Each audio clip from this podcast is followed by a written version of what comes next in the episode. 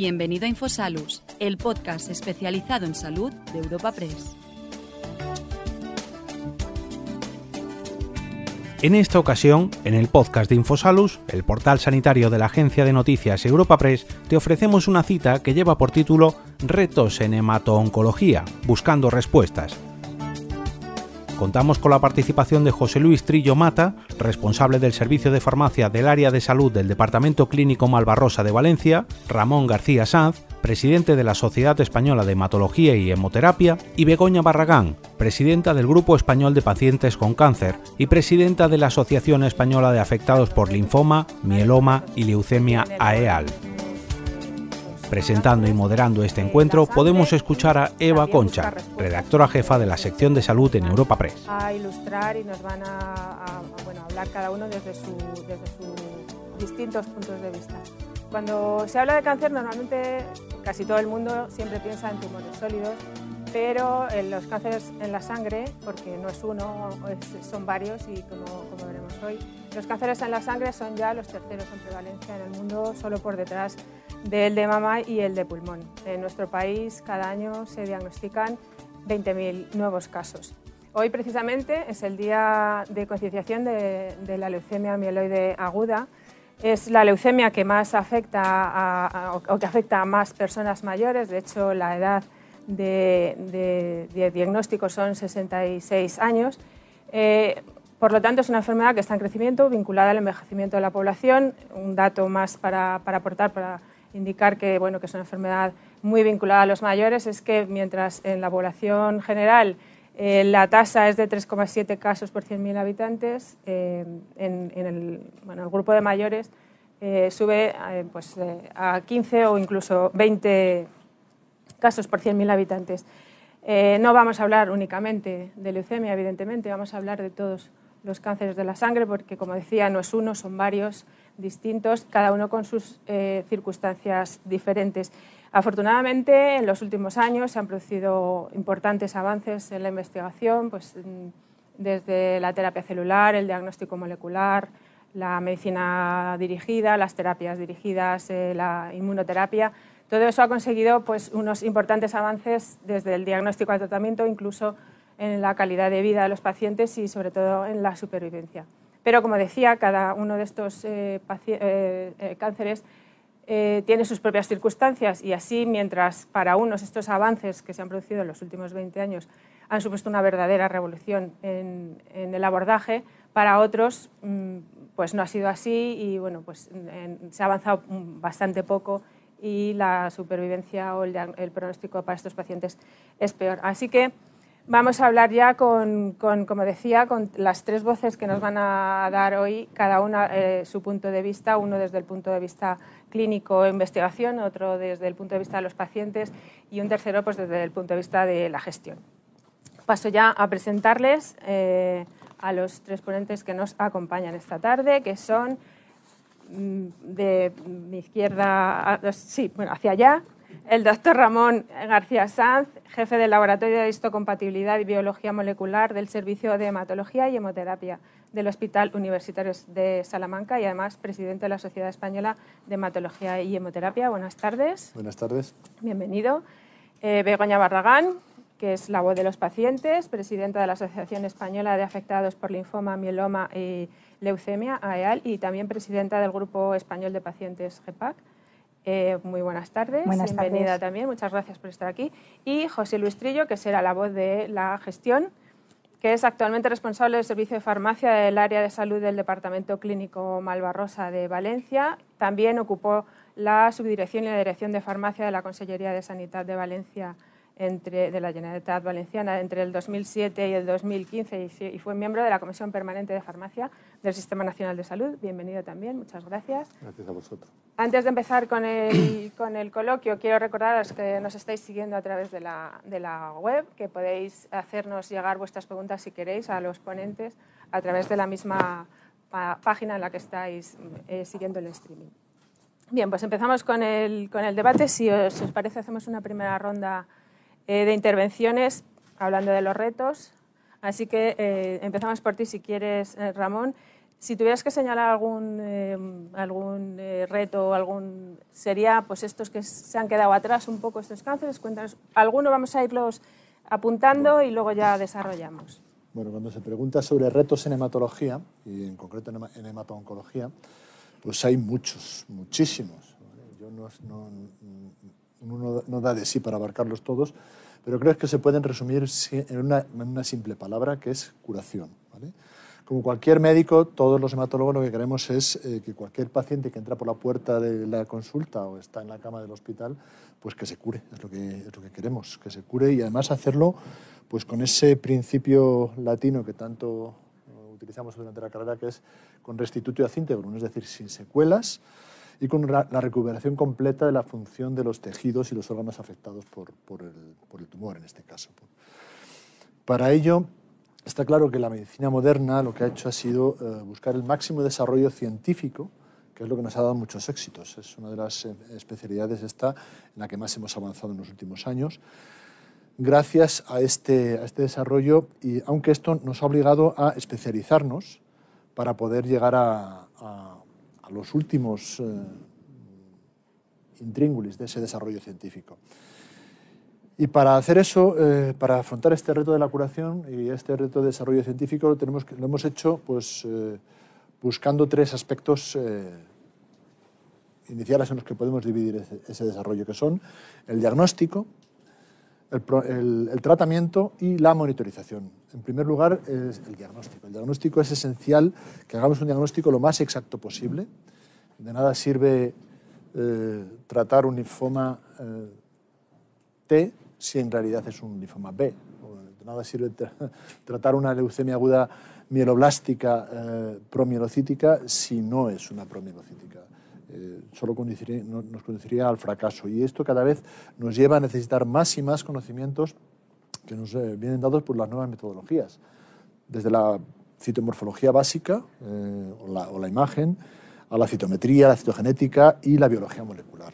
Esto nos obliga a tener a disposición de todos nuestros pacientes todos estos recursos. Sobre todo, eh, hoy en día lo que más en lo que más estamos haciendo hincapié es en conseguir llevar, eh, superar ese reto que es llevar el diagnóstico de precisión, la secuenciación de nueva generación a todos los pacientes con leucemia mieloblástica aguda eh, y en general con todos los tumores hematológicos, puesto que realmente es, es el que nos va a dar un buen diagnóstico en estos pacientes.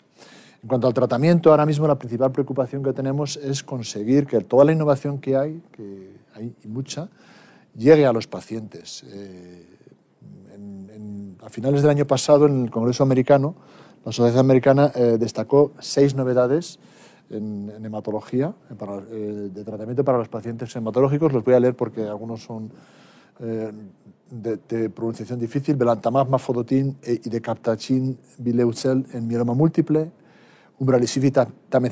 tacimetostat en linfoma folicular, astiminif en leucemia crónica y bresukaptagin, autoleucel en eh, leucemia aguda linfoblástica.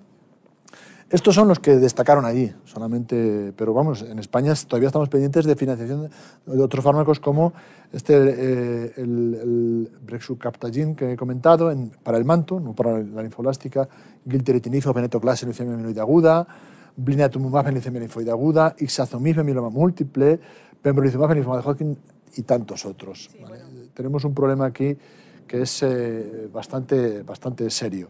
Y luego, por último, en, la monitorización, pues eh, eh, necesitamos también volver a acceder a, esos, esos, a esas mm, metodologías que he comentado, como son la citometría de flujo o la, o la biología molecular, que nos permiten identificar muy bien qué pacientes que han respondido bien al tratamiento no van a recaer, de aquellos que sí van a recaer en los que necesitamos hacer algo más en ellos.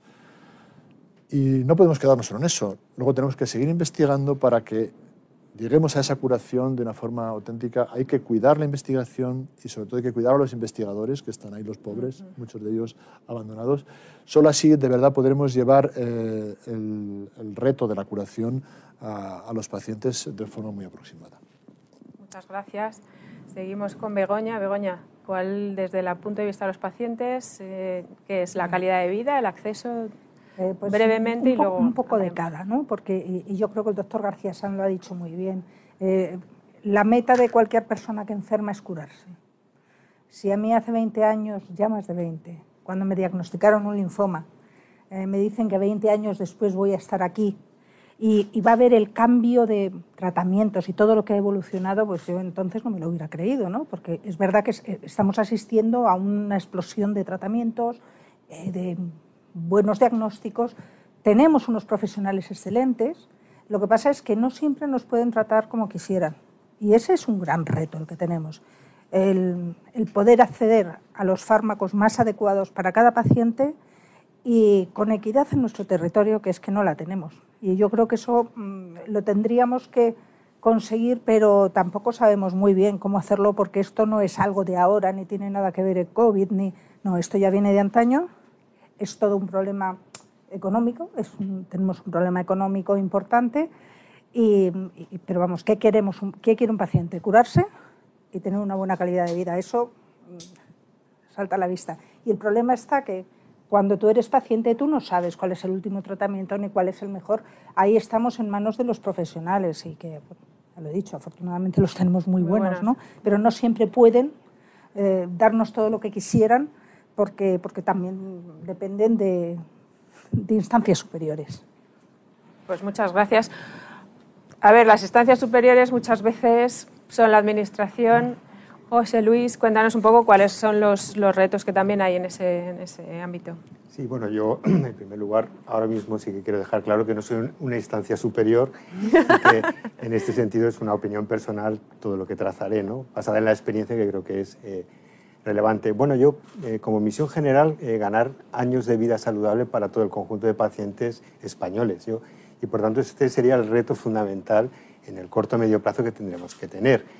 En hematología en particular, pues yo creo que hemos ido incorporando innovaciones. Yo recuerdo que en posiciones de dirección ya empecé a conocer el ecolizumab eh, hace muchos años en el entorno de hematología y para nosotros eran incorporar retos muy importantes, ¿no? que en el corto plazo pues, ha cristalizado en terapias como la cartilla, no solamente por la eficacia, sino por la complejidad en ponerse en marcha este tipo de, de terapias. Yo creo que para apoyar la discusión tenemos un poquito que ver cómo en general el Sistema Nacional de Salud está tomando las decisiones de incorporación de innovaciones, ¿no? que básicamente es un artículo de una ley, de la ley del medicamento, que ve seis criterios para incorporar estas innovaciones. Por una parte, la gravedad de la patología, de la enfermedad, la duración, las secuelas. Está claro que todo cáncer hematológico pues, cubre esta expectativa. Eh, si hay subpoblaciones determinadas que pudieran requerir un mayor apoyo, ¿no? y en este caso está claro que también el contexto que estamos hablando lo cumple eh, por otra parte, también tenemos que centrarnos en lo que es el, impacto presupuestario que tenemos, eh, que es verdad que nos gustaría dejarlo a cola, pero haremos una reflexión ahora al final. Muy importante el valor terapéutico y el valor social, que es donde nos cuesta ya en España darle agilidad a este tema. Es verdad que en el tiempo hemos tenido propuestas de acelerar esta evaluación terapéutica, no sé si recordarán, ¿no? el innovómetro que se planteó para acelerar ¿no? lo que era eh, la caracterización de los medicamentos y recientemente, pues, que supongo que ahora irá saliendo, pues, eh, la reevaluación que ha habido en las formas de evaluación, valga la redundancia, con el sistema RevalMed, que iremos contando, ¿no? Eh, que a veces se confunde lo que es la evaluación de un medicamento con el acceso a financiación, que son dos cuestiones diferentes que, que a veces mezclamos. La cuestión es que todo eso concurre con lo que es el sistema de impacto presupuestario y lo que es eh, fundamentalmente el uso racional de recursos, eh, y esto que probablemente en España no conseguimos trasladar cómo se toman estas decisiones de una forma objetiva, pues llega a la percepción de los pacientes, ¿no? a la percepción de los profesionales, que a fecha de hoy, según el informe White que se publicó hace bien poco, pues el retraso que tenemos desde que hay una autorización de la EMA hasta que realmente se da el OK o no, ¿eh? En lo que son el conjunto de medicamentos, por ronda, si no recuerdo mal, los 460 días. Es verdad que estamos por eh, la media de la Unión Europea, pero es verdad que estamos muy lejos de los países más cercanos de nuestro entorno y por tanto tenemos ahí un elemento mejorable. Es verdad que hemos incorporado eh, tecnologías ¿no? Eh, que pueden ser referencia a la hora de implementarlas, como son las CAR-T, pero está claro que tenemos cuatro retos que cumplir a fecha de hoy. Por una parte, cambiar el sistema de evaluación. Hay que ir probablemente con una propuesta como la que está realizando EUNETA, el conjunto de, eh, de agencias de evaluaciones de tecnologías sanitarias, que en este sentido lo que apuesta es por una evaluación objetiva con una incorporación adicional del análisis multicriterio que nos faltan esas dimensiones, no solamente es la parte de eficacia y de evaluación económica en términos de coste-efectividad, sino que hay que incorporar un conjunto de, de criterios adicionales más que están en las propuestas para que, segunda parte, los decisores tomen la decisión y sean capaces de justificarla de una forma objetiva.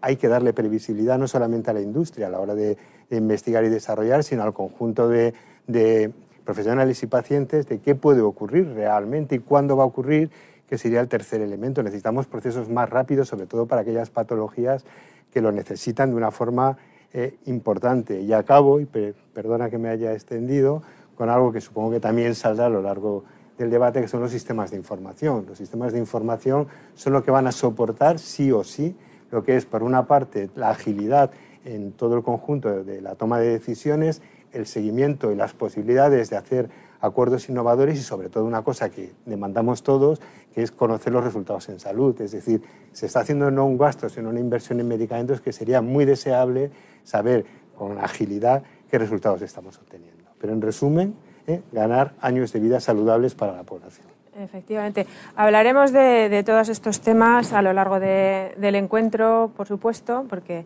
al final son realmente a lo que le intentamos buscar un poco respuestas. Pero vamos a volver un poquito para atrás para, eh, bueno, un poco explicar a los que nos están siguiendo, doctor, eh, se diagnostican 20.000 casos más o menos al año de cánceres en la sangre distintos, he dicho al principio, y, está claro que son enfermedades muy diferentes dentro incluso cada una de ellas. ¿no?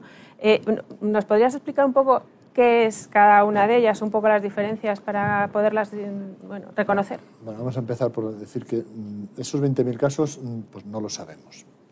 Bien. Eso es lo primero que tenemos que decir. Muy bien, los periodistas nos gustan las cifras, pero es verdad. De ahí, no lo sabemos porque en España no se cuentan bien estas cosas. Entonces, eh, lo que hacemos es casi siempre recurrir a los datos de otros. Generalmente, eh, ahora mismo el, que está más en boga es el, registro americano, el famoso SER, el Surveillance eh, Epidemiological Event Results en cáncer. Y si utilizamos sus datos, vemos que efectivamente el cáncer número uno, en cáncer hablamos, cáncer número uno es, es pulmón, segundo mama, y en tercer lugar están los hematológicos, uniendo todos los hematológicos.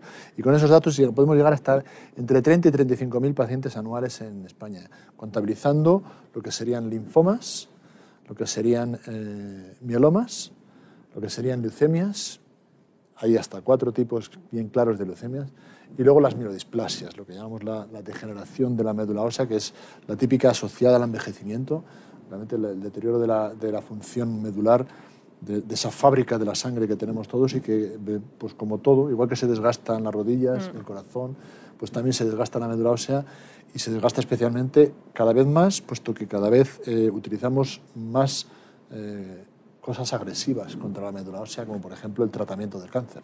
¿eh? El tratamiento de un cáncer de pulmón, el tratamiento de un linfoma, el tratamiento de un cáncer de mama, daña la médula ósea y a partir de ahí pues, tenemos, eso hace que aumente mucho más la incidencia de, de estos problemas.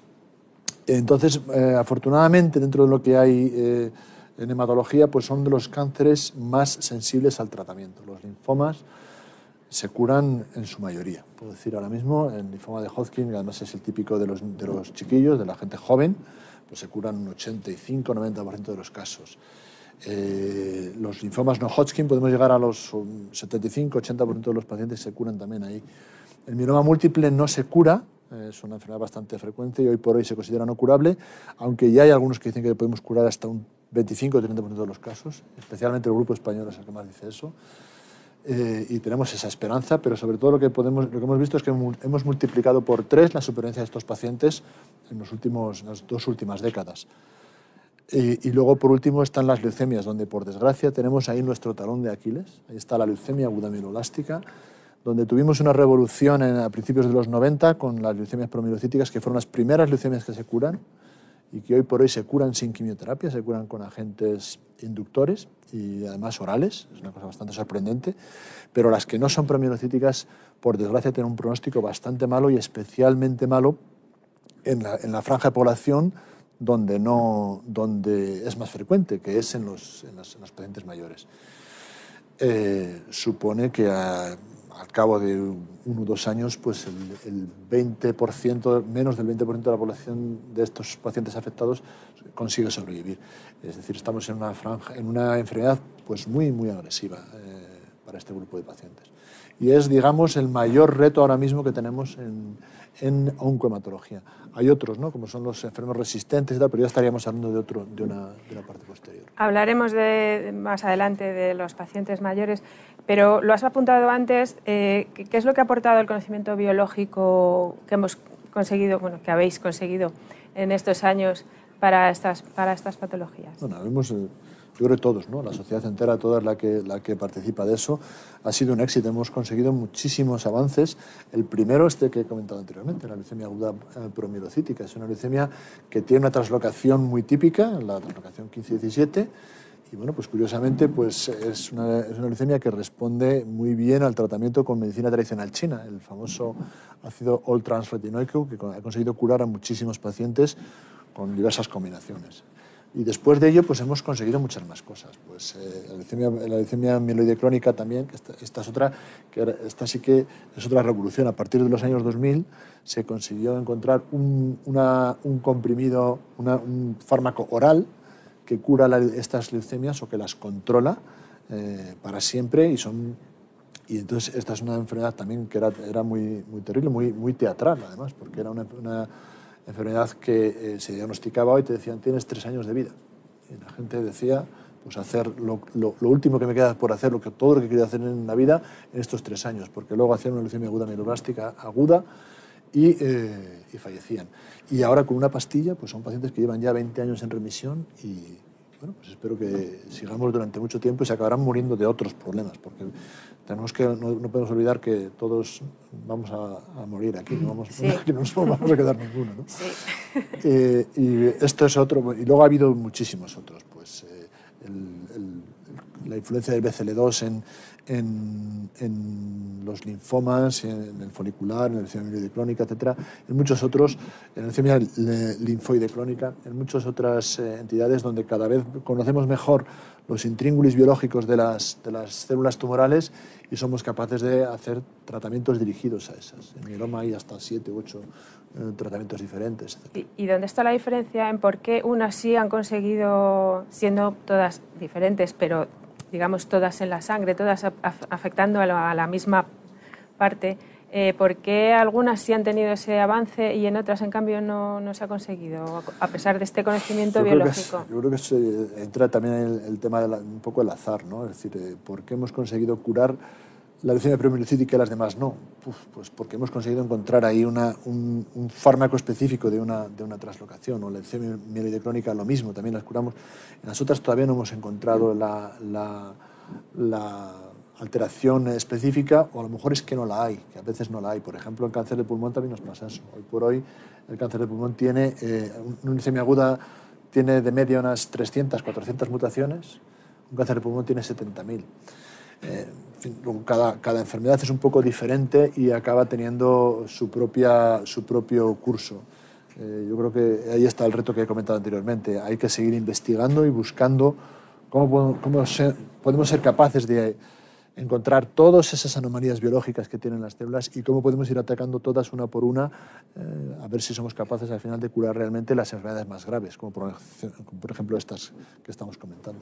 Bueno, ahí queda, queda explicado por qué eh, unas sí tienen, o sea, siendo todos cánceres de la sangre, por qué unas eh, sí tienen solución y otras no, ¿no? Porque cada una tiene sus propias características.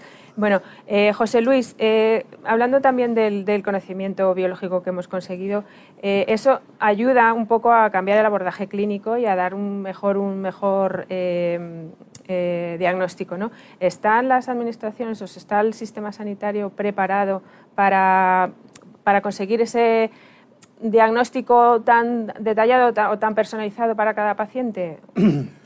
Vamos a ver, yo creo que el sistema en, principio eh, tiene y tendrá los recursos necesarios pues, en la medida en que se vayan planteando el conseguir nuevos retos en términos de prevención, de diagnóstico y de tratamientos, realizar una evaluación e incorporarlos. Eh, si la pregunta posiblemente va en la línea, ¿el sistema está actuando de una forma ágil a la hora de evaluar y de incorporar esta nueva tecnología? La respuesta es no. ¿eh? No estamos siendo ágiles, eh, en principio, porque probablemente por la propia mecanismos que tenemos de evaluación, pues se está produciendo de una forma dilatada. Eh, lo cierto es que en España ahora mismo, también referenciando el último informe WIRE, me parece recordar que estamos en parámetros de incorporación de nuevos fármacos en, el ámbito oncológico, alrededor del, del 60% me parece que era la última cifra. ¿Esto es bueno o es malo? Bueno, en principio eh, nuestros órganos evaluadores eh, lo están haciendo de una forma lenta, pero están llegando a una serie de conclusiones que luego probablemente pues, habrá profesionales que estén de acuerdo o no, de acuerdo, pero lo que es primero muy importante es que se vaya, que se sea muy ágil. Probablemente lo que no está bien definido a fecha de hoy es cómo se está llegando a estas conclusiones, de acuerdo, que en principio se está realizando a través de unas evaluaciones fundamentalmente en farmacia que se conocen como informes de posicionamiento terapéutico que se están dilatando mucho en el tiempo a la hora de las conclusiones y esto está llevando a toda una serie de retrasos. Por tanto, lo que no estamos siendo es ágiles en evaluar, no estamos siendo ágiles en la transparencia, en la toma de decisiones y sí que el sistema sanitario, en la medida que se tomen decisiones, tenemos capacidad por profesionales y por recursos en aplicar las mismas. Eh, se deduce entonces por lo que dices que no todos los hospitales tienen estas técnicas. Eh, bueno, no, ya todos, sino en todas las zonas, digamos. yo creo que ahí habría que distinguir como dos grandes mundos donde el término equidad, ¿eh? que suele producirse como un elemento de polémica a la hora del acceso, ¿no? probablemente tiene dos caras. ¿no? La primera es cuando se solicita la financiación en el Sistema Nacional de Salud. Solicitar las, eh, la financiación, el acceso en el Sistema Nacional de Salud se significaría o debería significar que todos los españoles deberíamos tener las mismas garantías de acceso a una tecnología que, llamada en este caso medicamento u otra cualquiera, que teniendo eh, las condiciones de eficacia necesarias debieran ofertarse como tal si se considera, pues, eh, en base a los criterios que os he comentado anteriormente, de gravedad, valor terapéutico, etcétera, que se debe incorporar al Sistema Nacional de Salud. Ahí tenemos dos momentos que yo creo que son los que producen más ruido, que es desde que se aprueba por la EMA ¿eh? hasta que se financia o no se financia el medicamento, pasan cerca de 500 días. Y en esos 500 días, a fecha de hoy, ¿eh? sí que es verdad que se produce una eh, diferente gestión, no solamente a nivel de comunidades autónomas, sino de los propios hospitales, cuando se solicita el medicamento por un canal que se conoce como medicamentos extranjeros. Y por tanto ya se está produciendo una falta de equidad que, en mi opinión, y es mi opinión, ¿eh? debería por lo menos responderse de una forma objetiva con la transparencia, es decir, publicitándose en cada centro sanitario cuando una tecnología que aún está pendiente de financiación, cómo se está utilizando. No lo digo porque no se utilice, sino simplemente por facilitar la equidad del mismo. Y luego tenemos otros, otros momentos también difíciles, que es cuando sale lo que se conoce como una resolución de no financiación. Sin entrar en el por qué, digamos lo que nos está diciendo nuestro Sistema Nacional de Salud es que valorado por los profesionales, de acuerdo por los profesionales que están evaluando esta tecnología, no se considera, por los criterios a veces no muy explícitos, que se tiene que incorporar. ¿no? Y ahí también se producen ya decisiones individualizadas en cada hospital, ¿eh? ya no solamente en cada comunidad autónoma, probablemente nuevamente requiriendo el, el, el término de, transparencia, al menos podríamos cuantificar en qué medida se están produciendo esta, esta falta de equidad en el, en el territorio que en términos de acceso se están produciendo. Por eso quería decir que yo distinguiría dos aspectos. Uno, el que es la falta de agilidad a la hora de evaluar ¿eh? y que conlleva eh, un ex antes a la hora de tomar decisiones y otro que es cuando ya se ha tomado esa decisión que normalmente llega tardía y que, y, que provoca elementos eh, de roce fundamentalmente. A partir de ahí, lo que sí que es verdad que hay un tercer elemento que sería la variabilidad en la práctica clínica, ¿no? que ese es un elemento que ya forma parte ya de cada, de cada centro. De acuerdo, Begoña, no sé, que vosotros cómo, cómo, lo, cómo lo veis, cuáles son las carencias o cómo veis esta pues, eh, Esto que estamos hablando ahora de, la no financiación de alguno de los fármacos, eh, probablemente el paciente individual no lo percibe porque no sabe tanto. Te diagnostican una enfermedad hematoncológica y tú no sabes, eh, como sabemos luego desde las asociaciones y, y, estamos participando de muchas cosas y nos vamos enterando, ¿no? pero lo vivimos con mucha, a ver, con incertidumbre y con, y con miedo, ¿no? Porque eh, no, no, entendemos, o yo no soy capaz de entender cómo se puede aprobar un fármaco pero no financiarlo. ¿Mm? Entonces, ¿Dónde voy a por el fármaco? Porque en el hospital, que yo sepa, no tienen una caja registradora, aunque yo pudiera pagarlo. Mm. Que normalmente no es el caso porque son fármacos de alto impacto económico y es fundamentalmente por lo que no se financian. Entonces, eh, pues ¿cómo lo vivimos? Pues mal, con incertidumbre, con, eh, pues eso, cuando tienes que estar moviendo a pacientes de un hospital a otro, de una comunidad a otra, eh, porque sabes, porque un médico te ayuda, porque, pero es que esto no es la solución. O sea, estos son parches y yo soy incapaz de tener una persona enfrente que tiene una necesidad, si le puedo ayudar, soy incapaz de no hacerlo. Por mucho que, que tenga que ser así pero, pero no es la solución. La solución es que mm, bueno, tendríamos que estar tratados todos por igual en mayor o menor medida. Y hay una cosa muy importante que creo que lo ha dicho José Luis, que es la claridad y que se sepa, que se sepa por qué. Eh, todo esto son votos al final. Al final todo esto son votos. Entonces, bueno, pues si todo se difumina ahí en ese, sí, sí, no lo financio, pero está aprobado porque España tenemos, no, no, vamos a decir las cosas como son y, los políticos si tienen que decir claramente, bueno, es que no queremos dedicar al cáncer más presupuesto que hasta aquí. ¿Vale? Pues, pero díganlo, que lo sepamos todos, pero que hasta donde se financie que sea para todos por igual. Y nos ahorraríamos muchos traseos de pacientes que, en ocasiones son bastante difíciles. ¿eh? Y los que no llegan a una asociación o no saben, pues se quedan en, lo que pueden. No es lo mismo un centro como Salamanca, por ejemplo, para tratar una enfermedad hemato-oncológica como, como otros centros. Pues, pues no es lo mismo. Pues eso, hablábamos hace un momento, lo mencionaba José Luis, que seis de cada diez fármacos contra el cáncer no están, no están o sea, aprobados en, la, aquí en Europa, no están disponibles en España, o, si, o sea, seis de cada diez sí están disponibles, ¿no? O sea, que hay cuatro que, que todavía no, ¿no? vamos muy por detrás de Alemania o de de otros países. ¿Esto cómo lo vivís vosotros en las... Cuéntanos un poco, porque claro, ya oímos a los pacientes, hemos oído también a José Luis contarnos un poco... Los pacientes, los pacientes... Pero, ¿cómo es en, la consulta? Mm, los pacientes no, no son conscientes de esto. ¿eh? Son, poco, son, poco conscientes de eso. Nosotros lo vivimos con mucha desazón, o sea, porque es, es, es, bastante angustioso tener un paciente que, ha, que no ha respondido a un, a un tratamiento, estás pensando en otro y no lo puedes utilizar a nosotros nos, nos, nos supone un, un, consumo de personal bastante, bastante elevado, sobre todo, y sobre todo cuando, pues tampoco no todos los hematólogos conocen la situación, pero es que conocemos un poco cómo, cómo va todo esto, pues lo, vimos todavía peor. Yo, porque aquí ha dicho José Luis que hay que ser ágiles, es evidente, eso es evidente. Es decir, hace, poco, hace unos días estuve en la presentación de un fármaco que lleva tres años esperando la aprobación eh, durante estos tres años, los pacientes que se podían haber beneficiado no se han beneficiado.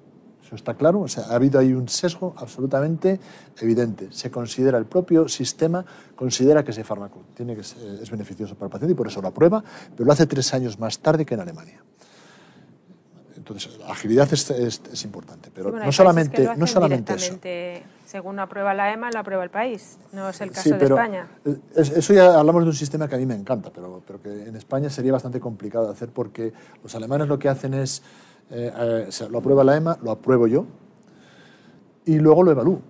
Pasa un año y digo, ¿este medicamento ha merecido la pena, sí o no? Y a veces se lo cargan porque dicen, este medicamento no ha cumplido, la, no ha cumplido lo, que, es. Eso en España yo veo que hay fármacos que al final eh, no se utilizan porque los médicos deciden no utilizarlo, pero sabes que ese fármaco no es eficaz y por eso ahora ya no lo utilizamos. Pero hablábamos de agilidad y yo creo que, y también hablamos de transparencia. Aquí yo a la palabra transparencia le añadiría la palabra valentía. Es decir, hay que ser valientes. Y si un fármaco no vale, no vale. Yo recuerdo que además eh, fue nuestra, el primer fármaco que no se aprobó, el otuzumab, fue en mieloma múltiple hace ya, no sé, como ocho años, una cosa así, y todos lo vivimos con, con tranquilidad. Es decir, efectivamente este fármaco no sirve, no, pues no lo apruebo. Y la otra es decir, es un fármaco que vale, te da un 5%, un 6%, no me parece suficiente eh, eh, el beneficio que da a estos pacientes en términos de supervivencia libre de progresión, por ejemplo.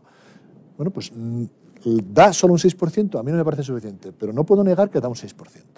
Entonces dicen, bueno, pues acepto eh, las críticas que pueda recibir por no aprobar un fármaco que tiene solo un 6% de beneficio sobre estos pacientes. Y luego, por último, en, esta, en este proceso deberíamos añadir la palabra hay que ser listos, o sea, hay que ser inteligentes, porque muchas veces acabamos perjudicando al sistema buscando esta solución. Yo recuerdo un fármaco cuyo coste eh, era en su momento, eh, la ampolla costaba 3.300 euros, tenía que utilizar dos o tres ampollas por paciente cada tres semanas durante 16, durante 16 ciclos. Estamos hablando de uno de los primeros 100K de los americanos, 100K son 100.000 dólares anuales, aquí superaba eso, y bueno, pues en principio se estuvo un tiempo que no se aprobó en España. ¿Qué hacíamos? Pues lo pedíamos como medicamento extranjero. Cuando se mete en España, muchas veces en los mecanismos de negociación, no solamente el Ministerio, sino luego los de las, los de las farmacias de cada hospital consiguen eh, términos ventajosos y en vez de adquirir el fármaco por 3.300 euros la ampolla, lo consigues por 3.000, por 2.500. Como nosotros lo estábamos utilizando por medicamento extranjero, acabamos pagando los 3.300 el total, o sea, perjudicando notablemente una decisión que se suponía que iba a, a defender al sistema sanitario, acababa perjudicando al sistema sanitario. Esto luego acaba generando eh, otros recursos, como por ejemplo la expresión de no financiación expresa, que ahora mismo utilizan muchas farmacias para no dar un fármaco, y que acaba, eh, está generando ahora mismo unos sesgos absolutamente eh, demenciales con pacientes que podrían beneficiarse porque este paciente concreto, de esta enfermedad concreto, pero como tiene una financiación expresa, una resolución expresa de no financiación, no lo puede utilizar. Y acaba generando, eh, repito, situaciones absolutamente rocambolescas y demenciales para, los pacientes. Porque además cuando se niega la financiación, ya no se puede volver atrás a pedirlo como medicamento. Entonces, se ha negado la financiación, ya no se puede está. Ya no hay. Ya no hay. Hablabas antes, José Luis, de, la evaluación, ¿no? de, que, bueno, que es otro de los temas importantes. El nuevo modelo español está intentando incluir la evaluación económica. Eh, ¿Hay criterios eh, claros para, bueno, para tomar este, estas decisiones que estamos hablando? En España. En España, claro, sí, sí. Eh, vamos a ver, yo, eh, por seguir trazando el marco que tenemos de actuación, un poquito y no a lo mejor confundir a los espectadores, ¿no?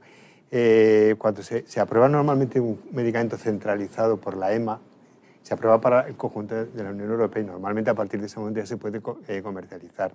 Y hay un punto muy relevante que está explícito en los propios estatutos de la EMA, que la EMA no puede tomar ninguna decisión de carácter económico, solamente tiene que ver balance beneficio-riesgo. Por eso, como apuntaba el doctor, ya cada Estado nacional es cuando toma la decisión de evaluar si ese beneficio, que lo tiene seguro porque lo ha aprobado por la EMA, que no ha hecho ninguna valoración económica, es lo suficientemente importante como para incorporarlo al Sistema Nacional de Salud. ¿no? Entonces, respondiendo a tu pregunta, cada país eh, pues tiene unas formas de evaluar en términos del acceso de ese medicamento que ya se ha aprobado y cómo darle valor ¿eh? a, ese medicamento en términos de criterios explícitos, ¿no? que en general en España, salvo algunas iniciativas, explícitos como tales no tenemos. Lo único que tenemos ahora mismo es explícitamente el desarrollo de un proceso que quiere incorporar la evaluación económica que se indicó, eh, si no recuerdo mal, en el año 20, que creo que han habido seis evaluaciones, pero que no hay explícito un modelo como podamos tener en el NICE. ¿no? Hay otros eh, países en Europa que por lo menos no tienen modelos de coste-efectividad, pero indican cuáles son los parámetros que se quieren evaluar y cuando no se sigue esa senda, pues por lo menos hay que justificar la misma y por tanto a fecha de hoy, eh, que es un avance, tendríamos un proceso más reglado que no está cumpliendo los, los autoplazos que se, que se puso para generar una resolución, que ya estaban en el aspecto normativo. Tenemos una legislación en España que en principio, si la Administración se ajustara a decir sí o no en términos de financiación tendrían que ser exactamente 180 días. Eso es los plazos que tendría que cumplir la Administración. Sí que es verdad que veréis en los medios especializados que a veces hay una polémica si parte del retraso que desde que aprueba la EMA que se produce es por el retraso del laboratorio a la hora de presentar el, expediente en lo que es GES Pharma, que bueno, eh, creo que la media estaba como muy alta en 90 días y que por tanto aún estaríamos por encima de los 400 días o cerca de los 400 días en ese retraso. ¿no? Entonces, respondiendo a tu pregunta, después de, esta contextualización, criterios explícitos de evaluación económica en España no tenemos. Hay algunas referencias, hay algún trabajo que se ha hecho a nivel de eh, la, Agencia de Evaluación de Tecnologías Sanitarias, que repercutía, si no recuerdo mal, un valor eh, o un, intervalo, simplemente un apunte de 20.000 euros, pero eh, lo que es el, establecer intervalos de acceso, establecer patrones, tener criterios, establecer criterios de agilidad ante procesos de, sobre todo procesos graves, a fecha de hoy no lo tenemos. Hablabas antes de cambiar el sistema.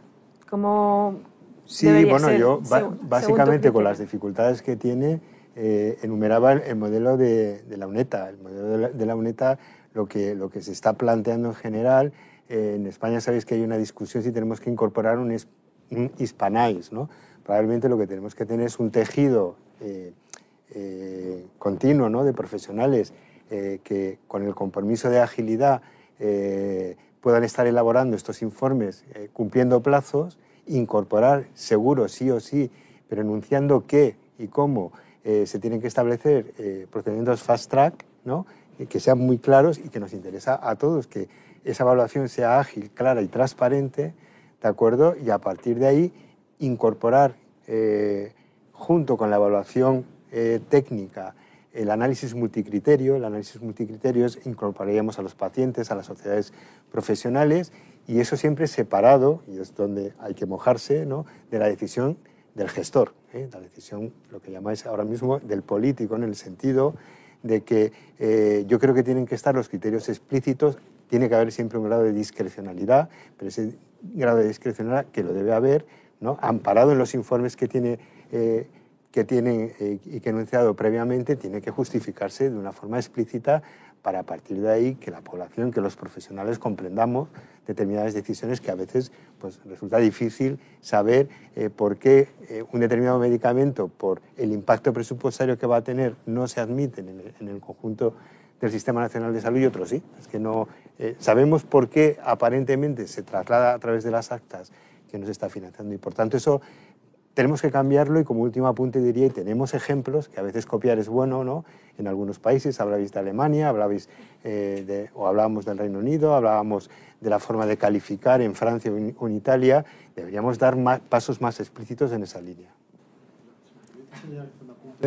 uno de los problemas que veo en esta historia es que el impacto presupuestario muchas veces es completamente desconocido.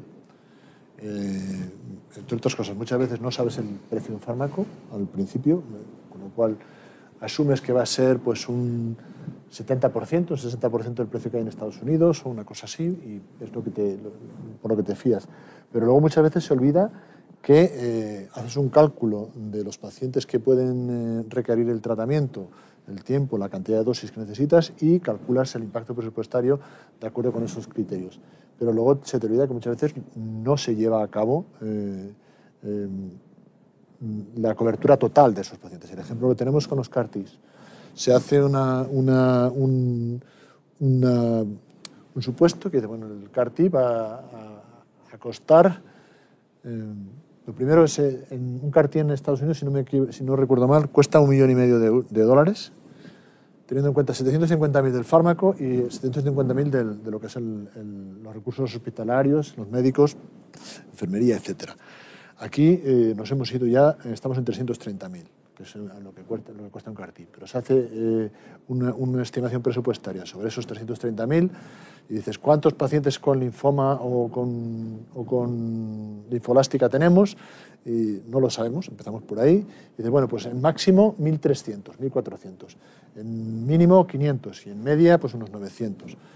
Resulta que luego con el tiempo, cuando hemos visto el año pasado, eh, me parece que se, hicieron eh, solicitudes en torno a unos 250 pacientes y puestos en sí unos 170. No, no recuerdo ahora las cifras exactamente de la publicación del Ministerio, pero fue eh, realmente una cifra muy inferior, con lo cual el impacto presupuestario que se había hecho queda totalmente desdibujado. Con encima, la mitad de los pacientes no, no, no son financiados por el tema del acuerdo que hay por, de pago por eh, con riesgo compartido, etcétera. Y al final el impacto presupuestario no tenía nada que ver con las estimaciones que se hicieron, que se hicieron al principio. Por eso a mí me gusta mucho tanto el sistema alemán, en el cual lo haces, venga, lo apruebas, lo das y evalúas el primer año, que además el primer año siempre va a ser de implantación y que te cuesta más eh, incluirlo y evalúas de verdad cuántos pacientes lo van a necesitar, qué impacto presupuestario real vas a tener, qué eficacia has tenido, qué toxicidad has tenido, de una forma en vida real. Claro, eso requiere que luego el Ministerio o las comunidades desarrollen mecanismos para poder evaluar correctamente esto, que hoy por hoy no están eh, establecidos. Hay intentos, pero que por ahora son fallidos. Con los pacientes estáis completamente de acuerdo en ese enfoque, pero entiendo que, mm, que la Administración es bastante más difícil eh, llegar a ese tipo de, cambio ¿no? de modelo respecto al que tenemos ahora. Bueno, los cambios no son de un día para otro, pero es plantear eh, qué, qué, objetivo y qué meta quieres conseguir. ¿no? Eh, si nos fijamos en Europa hay diferentes modelos y, no todos son parecidos, pero todos van evolucionando probablemente a un escenario donde, donde quieres conseguir mayor agilidad a la hora de incorporar las terapias, buscas el mejor balance eh, de eficiencia, la utilización de, la, de las mismas y lo que es importante es ser autocrítico con lo que tienes. La pregunta sería, ¿lo que tenemos está dando satisfacción a la sociedad, a los pacientes, a los profesionales? Pues probablemente es muy mejorable y tengamos que seguir una senda determinada. Yo no sé si será el modelo alemán, si será el modelo francés o el italiano. Yo creo que de cada uno podríamos coger una parte interesante, si no para el conjunto de la prestación, para nichos eh, de enfermedades que probablemente alivien ese acceso más temprano y, por tanto, de más posibilidades, sobre todo de reducir eh, en aquellas patologías que es más difícil eh, conseguir eh, una evidencia clara y nítida, que es muchas veces lo que se, lo que se busca por, la, por, el, propio contexto de la patología. Pero sí que es verdad que porque no podemos andar en una, una, en una dirección determinada, no de, la noche, eh, no de un día para otro, pero sí que ir avanzando porque lo que está claro es que hay elementos como para poder dar saltos hacia adelante siempre y cuando, como decía el doctor, invirtamos también en sistemas de información, porque es una de las claves que a fecha de hoy, para conocer qué prevalencia tenemos, qué epidemiología hay de cualquier enfermedad, hacer el seguimiento, hacemos seguimientos hoy en día, pero muy, muy, muy muy difíciles incluso en las propias comunidades autónomas. ¿no? Eso ¿Y eso por, qué, por, qué, por, qué, es así? ¿Por qué no se hace Bueno, pues porque los sistemas de información a fecha de hoy no permiten, eh, por la propia estructuración que tiene, la interrelación entre ellos y la conexión, que de una forma ágil, pues por ejemplo con las CARTIS, están eh, informando a través de un sistema que se llama Valtermed, que es, está aislado del resto de, sistemas. Pero vamos, esa crítica que podíamos hacer a Valtermed en el sentido que representa un doble registro para los profesionales,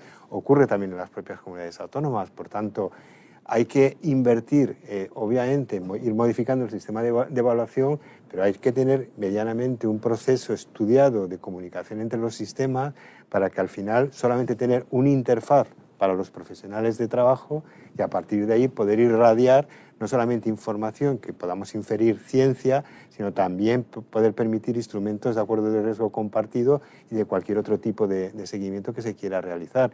Yo creo que lo que necesitamos en este terreno es, es saber qué queremos modificar el sistema y saber por lo menos dónde queremos ir avanzando, porque el sistema de hoy, la verdad, es que no está dando eh, ese grado de satisfacción que creíamos que íbamos a tener con determinadas modificaciones. Begoña, no sé si eh, sí, totalmente de acuerdo. Que lo que no puede ser es que eh, cada... Hay veces, por ejemplo, en la Comunidad de Madrid me parece que hay cuatro sistemas informáticos diferentes y no se hablan entre ellos. Cada uno recoge. Entonces, eh, si no recogemos datos, si no medimos, si no mm, lo publicamos, pues entonces vamos dando palos de ciego, ¿no? Y lo que sí es cierto es que algo habría que hacer, no digo que hay que hacerlo, porque habría que hacerlo, eh, cuando en lugar de ir a mejor, vamos a peor. Algo, algo nos está pasando, ¿no? Porque si cada vez tardamos más en, dar salida, cada vez tardamos más con las evaluaciones, cada vez se financia menos, bueno, pues mm, algo, estamos haciendo mal. Culpa la pandemia, ¿no? Porque quiere decir que esto es una... Hombre, yo creo que la, la, pandemia ha tenido una parte muy importante y un colapso importante en la sanidad que nos ha afectado a todos pero la pandemia no es la responsable de las aprobaciones y la pandemia no tiene, porque este problema no viene, antes de la pandemia ya teníamos este problema, ahora está peor, pueden echarle la culpa, pero la pandemia no tiene la culpa de todo. ¿Y cómo pensáis que pueden afectar, eh, bueno, las, eh, por ejemplo, el plan del PERTEC del que han hablado precisamente ayer la ministra de Ciencia y la ministra de Sanidad, el PERTE, el plan de resiliencia, los fondos Next Generation que van a venir, la renovación del plan de lucha contra el cáncer el año pasado. ¿Puede ser una vía mm, para que esto pueda avanzar o, sois escépticos? Empezamos por yo, soy muy escéptico porque todavía no sé ni cómo, a la hora de habitualmente pido muchas, mucha financiación para proyectos de investigación. Ahora mismo no sé cómo hacer para, para el próximo proyecto que pueda tener, eh, utilizando PERTES, no tengo ni idea de cómo hacerlo. Mm, es, cada día es más complicado, eh, cada día nos parecemos más en algunas cosas a, eh, en la parte mala, en lugar de copiar cosas buenas que, que puedan tener otros países. El NICE ha sido propuesto antes por aquí, aunque tenga sus, sus problemas, o el sistema en alemán, o los sistemas de registro eh, de los países escandinavos, que son la envidia de todo el mundo, o el americano que hemos, eh, hemos visto ahora, no, se nos ocurre copiar eso y sí que copiamos toda la burocracia de Bruselas a la hora de, plantear estos, estos nuevos planes de, de financiación. Eh, yo estoy un poco a, a, la expectativa a ver qué es lo que podemos hacer para de verdad poder implementar alguno de esos planes de resiliencia y financiación para este tipo de cosas, para hacer nuevos registros o para hacer un sistema de evaluación correcto en el cual participen sobre todo los profesionales, porque yo generalmente no veo que se busque a los profesionales reales. Porque yo veo que muchas veces utilizan profesionales que están en el ministerio, pero nunca profesionales que ven pacientes o que dispensan fármacos en las farmacias hospitalarias, que son los que realmente están en el día a día y saben cuáles son los problemas que, podemos tener y cómo se pueden eh, evaluar los resultados de todos estos fármacos y todas estas innovaciones en, los pacientes. De acuerdo, yo no, lo veo tampoco. Yo creo que cada vez complicamos más y más las cosas, el dinero estará ahí y, eso sí. Eh, ¿Cómo va a llegar y qué se va a hacer con él? Pues es que no lo sabemos. Yo tendremos que verlo, ¿no? Pero no tenéis esperanza que, que, vaya a ser un empujón o que ayude a... Ninguna. Lamentablemente no. Esperanza sí. con la esperanza no se curan las enfermedades. Ya, bueno. Y el dinero que va detrás, si es que al final se utiliza... Se, se utilice bien, que lleguen los fondos a los investigadores que se ven y se las desean para poder presentar cualquier... Eh, y eso consiguiendo que, que luego algunos algunos lo aprueben, porque luego no todo lo que se solicita se aprueba. Y bueno, pero sí que tenemos que. José Luis. Y bueno, yo comparto la opinión de mis eh, contertulios, ¿no? Yo creo que además de dinero necesitamos gestión del conocimiento ¿no? y, ver eh, en determinadas facetas, sobre todo de procesos del Sistema Nacional de Salud, no solamente que ponemos dinero, sino cómo lo ponemos. ¿no? Eh, yo en una parte que me parece fundamental pues para eh, agilizar y además conocer qué está ocurriendo ¿no? con, con, la utilización de terapias que lo he citado anteriormente, que son los sistemas de información. A veces no se necesita tanta tecnología que también necesitamos un poquito de organización a la hora de definir los interfaces comunes, qué campo necesitamos, la codificación, que no es algo tecnológico, necesitamos que sea común para luego que los sistemas se puedan interrelacionar, hablar, ¿no? Y por tanto, bienvenido sea el dinero, pero si no tenemos esa gestión del conocimiento y esa mínima planificación, servirá de bien poco. Tendremos sistemas informáticos nuevos que seguiremos sin comunicarnos y sin conseguir ese objetivo de saber qué está pasando, ayudar a conocer qué, cuáles son los mejores resultados y cómo podemos implementar de una forma rápida el seguimiento e incluir sobre todo nuevas eh, formas de incorporar la innovación de una forma rápida, ahora mismo en el plan del NICE del 21 al 26 se conoce como gestión, acuerdos de, incorporación de gestión, ¿no? que es intentar compartir eh, con lo que son los laboratorios farmacéuticos, que ya sabemos que hay una incertidumbre, pero que en un pool de pacientes tenemos que tener la certeza de que de una forma natural los estamos siguiendo y viendo los resultados que tenemos. ¿no? Y luego, pues probablemente tengamos que, que, que, entrar en lo que se conoce como diálogos previos ¿no? entre administración, pacientes, eh, profesionales para saber eh, si se realiza un proceso de investigación y se consiguen unos resultados eh, que a priori podamos saber que si los alcanzamos se va a conseguir un determinado nivel de, financiación. Todo esto que está sobre los papeles por hacer, pues probablemente si fijamos figuras como pueda ser la, oncohematología, con patologías muy concretas, con un número de, de pacientes definidos, pues puede ser una señal que nos ilustre avanzar en ese terreno. ¿no? Yo creo que en ese terreno, pues además de dinero, bienvenido sea, hay que poner gestión del conocimiento en este, en este terreno y bien, no, no hemos tenido muchos casos de éxito en este terreno en los últimos años. Se iba a preguntar, pero ya deduzco que, no. Pero bueno, si el sistema nacional eh, español de, bueno, de atención sanitaria tiene en cuenta las circunstancias especiales de estos cánceres que tienen menos, menos o sea, más agresivos o que tienen menos eh, resultados ¿no? con las terapias que tenemos ahora, pues eso, que si se tienen en cuenta las circunstancias especiales de estos... En teoría sí, antes, antes eh, decía José Luis que había una, alguna alguna indicación acerca de, cómo, de cómo, valorar los, los, impactos presupuestarios, por ejemplo, con, eh, siguiendo los qualis de los, del, sistema británico, aquí se utilizaban los AVAX y dio una cifra en torno a 20.000 euros, que era lo que se planteaba de que sería el coste de un año de vida eh, eh, ganado en calidad de vida. eso es, una forma genérica para todas las enfermedades a la hora de evaluar una, una determinada tecnología sanitaria, un medicamento o, alguna otra, el, teórico beneficio que puede producir ese, ese, fármaco, esa tecnología y cómo lo cuantificamos. Eh, esos 20.000 euros eh, están muy...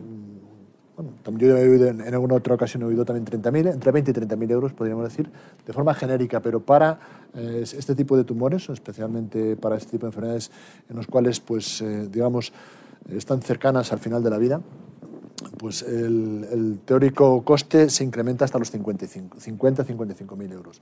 Esto es otra cosa que es algo que se comenta, pero que, como bien decía él, no lo tenemos perfectamente implementado en, nuestro país. Es algo que de una vez deberíamos, deberíamos hacer, pero que también tampoco lo tienen muchos otros países, no lo tienen exactamente explicitado. También se hablaba de los 100 mil dólares en Estados Unidos. Eh, y en, el Reino Unido en torno a los 65.000 euros, eh, libras pero no es algo que de verdad eh, todo el mundo haya definido con que este es el coste de un, de ABAC o, un Quali. Entonces, esta es una de las cosas que, que, realmente sí que podemos decir que para estas enfermedades sí se tiene en cuenta. Y el otro sistema que tenemos que tener en cuenta es que eh, casi todos los fármacos últimamente se están aprobando con muchas restricciones. Aquí, eh, esto es una cosa que la industria farmacéutica se lo tiene que hacer mirar. Si la industria farmacéutica desarrolla un ensayo clínico para esta indicación concreta, con este tipo de eh, em, criterios de inclusión y con este tipo de criterios de exclusión, luego cuando pasa al, y el fármaco funciona, pues cuando luego pasa a los pacientes tendrá que ir a la misma indicación con los mismos criterios de inclusión y los mismos criterios de exclusión, que es una cosa que a veces se olvida. Esto hace que muchas veces los pacientes que se pueden beneficiar de un fármaco concreto sean muy poquitos y realmente luego el impacto presupuestario que tengan pues no sea muy alto, como por ejemplo basado con los CARDS, donde hablas de decir, bueno, pues es mucho dinero que cuesta cada terapia, pero si, si, se la pones al final completa a 100 o 120 pacientes anuales, el impacto presupuestario sobre todo el sistema sanitario es pequeño. Con lo cual, esta es otra de las eh, circunstancias que puede suceder eh, también para este tipo de, enfermedades y este tipo de eh, innovaciones que tienen, que tienen ellos. O sea, que sí que se tienen en cuenta si queréis añadir algo más. No, yo... Vale, estamos llegando al final, pero bueno, como hoy es el día de la leucemia, hemos hablado que era, bueno, sobre todo de personas más mayores, quería que me comentarais un poco cómo, sobre todo tú, pero un poco los tres también, eh, pues cómo vivís un poco eso, cuáles son las necesidades y, y como es un, es un colectivo muy particular, pues ¿Cómo lo vivís? Las necesidades son muchas, muchas. Ya no solamente por, por, por, fármacos que puedas tener, que por desgracia, uno de los mayores problemas que nos encontramos es que cada fármaco aporta relativamente poco. A nosotros nos gustaría pasar de ese, del el que se aprobó el otro día, un, 9% de supervivencia a los dos años, 9%, 9%, la subimos al 20%.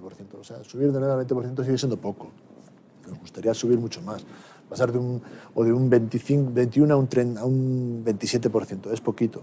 La verdad es que mm, luego además nos gustaría que cada uno sumara, por desgracia, no todos suman, para decir, sumas entre muchos y llegas a un 40 o 50%.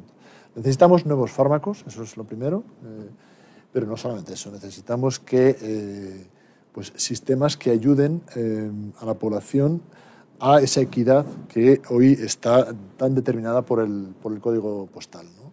no es lo mismo tener una leucemia en Madrid que tenerla en el barco de Valdeorras, en la línea o en la isla de La Palma. No es lo mismo. Eh, necesitamos eh, que se mejoren los sistemas de transporte, que se mejore el sistema de, de acceso de los pacientes al, mm, a pisos en, cerca del hospital. Yo creo que esto es una de las cosas que muchas veces las hacen las asociaciones de pacientes y yo, yo por ello estoy súper agradecido a alguna que tenemos en nuestro, en nuestro hospital y es algo que siempre intentamos potenciar y que se debe potenciar desde todas partes y que progresivamente el sistema sanitario público sea capaz de ir asumiendo ese tipo de cosas. Por ejemplo, la idea de los pisos, que es una de las cosas. Eh, yo, yo, vivo en un centro que, al cual eh, trabajo en un centro que recibe pacientes referidos de muchas otras provincias, de todo Castilla y León, también de, norte de Extremadura, incluso pacientes de Madrid o de, de Asturias, etcétera y una de las mejores cosas que tienen es poder ir hasta el hospital y los, la época más aguda de la, de la, del tratamiento poder tener un piso cercano. Eso es algo que eh, el sistema sanitario público no, no, concibe. Por favor, que empiece a concebirlo. Eh, que se pague, que haya menos problemas para contratar las ambulancias. Todo ese tipo de cosas eh, son necesarias hoy en día. Por supuesto, ayudar a las familias a que soporten mejor este tipo de impactos tan duros como, es el diagnóstico de una leucemia aguda o eh, ayudar muchas veces económicamente a que, los, pacientes puedan tener alguna ayuda para poder soportar mejor este tipo de, diagnósticos. Y no sé, hay tantas cosas que... que Begoña, ha dicho muchas. ¿Aportas alguna más? Yo creo que tenemos uno de los problemas que tenemos, que son muchos, es que está muy separada la parte social de la sanitaria. Y estas bueno, todos los pacientes tienen necesidades, pero cuando hablamos de personas mayores, eh, las necesidades son mucho más. O sea, no es lo mismo que se traslade una persona con 40 años a algún sitio o que sea una persona con 80 y que tiene además a lo mejor otras comorbilidades y que eh, necesitan eh, muchas cosas. ¿no? mucho hacemos desde las asociaciones de pacientes, pero no es bastante. Yo creo que las asociaciones de pacientes estamos poniendo parches. Y intentando hacer lo que no, nos está cubriendo el sistema. Y yo siempre digo, las asociaciones de pacientes deberíamos estar para encontrar las deficiencias del sistema y ponernos justos, pero las tendrían que cubrir porque por mucho que queramos hacer desde el mundo asociativo, no llegamos. Es que a mí me gustaría, eso que dices, encontrar, encontrar el defecto, pero que después, por favor, que alguien intente poner una solución. Una de las cosas, ahora que está tan de moda la campaña esta de Soy Mayor, no tonto, con el tema de las, de la, del... Pues yo me estoy encontrando en mi hospital, se acaba de instalar el sistema de, llamada, hay que proteger la confidencialidad del paciente y tal, entonces es pues ya como la carnicería, ¿no? Te, toca la consulta 5 eh, y eres el número 13 antes eh, llamábamos por, por, por, megafonía y realmente ahora es imposible. al final tengo que acabar saliendo a llamar al paciente porque no se entera. No oye, claro. o sea, ese tipo de cosas. Unos no ven, otros no oyen. Pues, mm, sí, sí, sí. Como no vayan con su nieta o con su, o con su hijo, es imposible. O sea, ese tipo de cosas. Pero claro, quieres, oye, que tenemos que solucionar esto, vuélveme a poner este tema en megafonía. Imposible. O sea, no, no es posible. No, no, la confidencialidad, por favor, la confidencialidad de los datos del paciente a veces que está por detrás de otras cosas. Son, o sea, tenemos que ser un poco más racionales. Con ¿eh? los ciegos también se han quejado por eso, porque claro, no ven el, no pueden verlo, tienen que ir siempre acompañados. Y luego tantas cosas como los hospitales empiezan a ser muy impersonales. Eh, muchísimos problemas de este tipo, los pacientes no saben a dónde ir. O sea, yo tenemos, estoy en un hospital nuevecito, fantástico, estamos encantados, pero pero te encuentras con este tipo de problemas. El paciente a veces se lleva media hora, una hora para encontrar un sitio al que tiene que ir y llega tarde al siguiente sitio. En fin, este tipo de cosas yo creo que eh, las asociaciones de pacientes nos ayudan mucho, pero son cosas que el sistema sanitario público los debe ir incorporando poco a poco. La psicología, que muchas veces es necesaria para ayudar a un paciente a superar un, tipo, un, tipo de, un diagnóstico de este tipo. Tantas cosas. Nosotros entendemos, y como pacientes, que no puede haber de todo en todas partes y que es mucho mejor, precisamente en este tipo de enfermedades, centros de, referencia y especializados. Pero tenemos que tener los medios para poder acceder a ellos. Transporte, pisos, ayudas económicas, porque si no, mm, es imposible para muchos. Claro. Cerramos contigo, José Luis, a ver si nos aportas algún... No, yo me resulta imposible aportar más de lo que han dicho ellos, simplemente trasladar, como se apuntaba, que bueno, pues desde los órganos de gestión sanitarios, eh, nacionales, regionales, locales, ¿no? escuchar, y de lo que escuchamos, pues procurar por lo menos, si no todas, que no se puede, ¿no? pero ir incorporando con sentido común, ¿eh? por lo menos alguna de ellas. Y yo creo que ya se han relatado un porcentaje bastante importante como para no necesitar eh, enumerar ninguna más. Bueno, pues nos hemos pasado un poco de la hora, pero la verdad es que ha sido muy interesante todo lo que nos ha contado. Nos hemos puesto sobre la mesa muchos, muchos retos, algunas soluciones, así que bueno, nos despedimos, doy las gracias a todos a los ponentes, muchísimas gracias por estar aquí, a, los que nos estáis siguiendo, a Avi por, por organizar este encuentro y me despido ya hasta, hasta el próximo encuentro. Buenas tardes. Despedimos esta entrega de Infosalus invitando a todos nuestros oyentes a descubrir el resto de episodios de este podcast, así como los distintos programas de nuestra red a través de europapress.es barra podcast. Recuerda que todos ellos están disponibles en las principales plataformas de podcasting.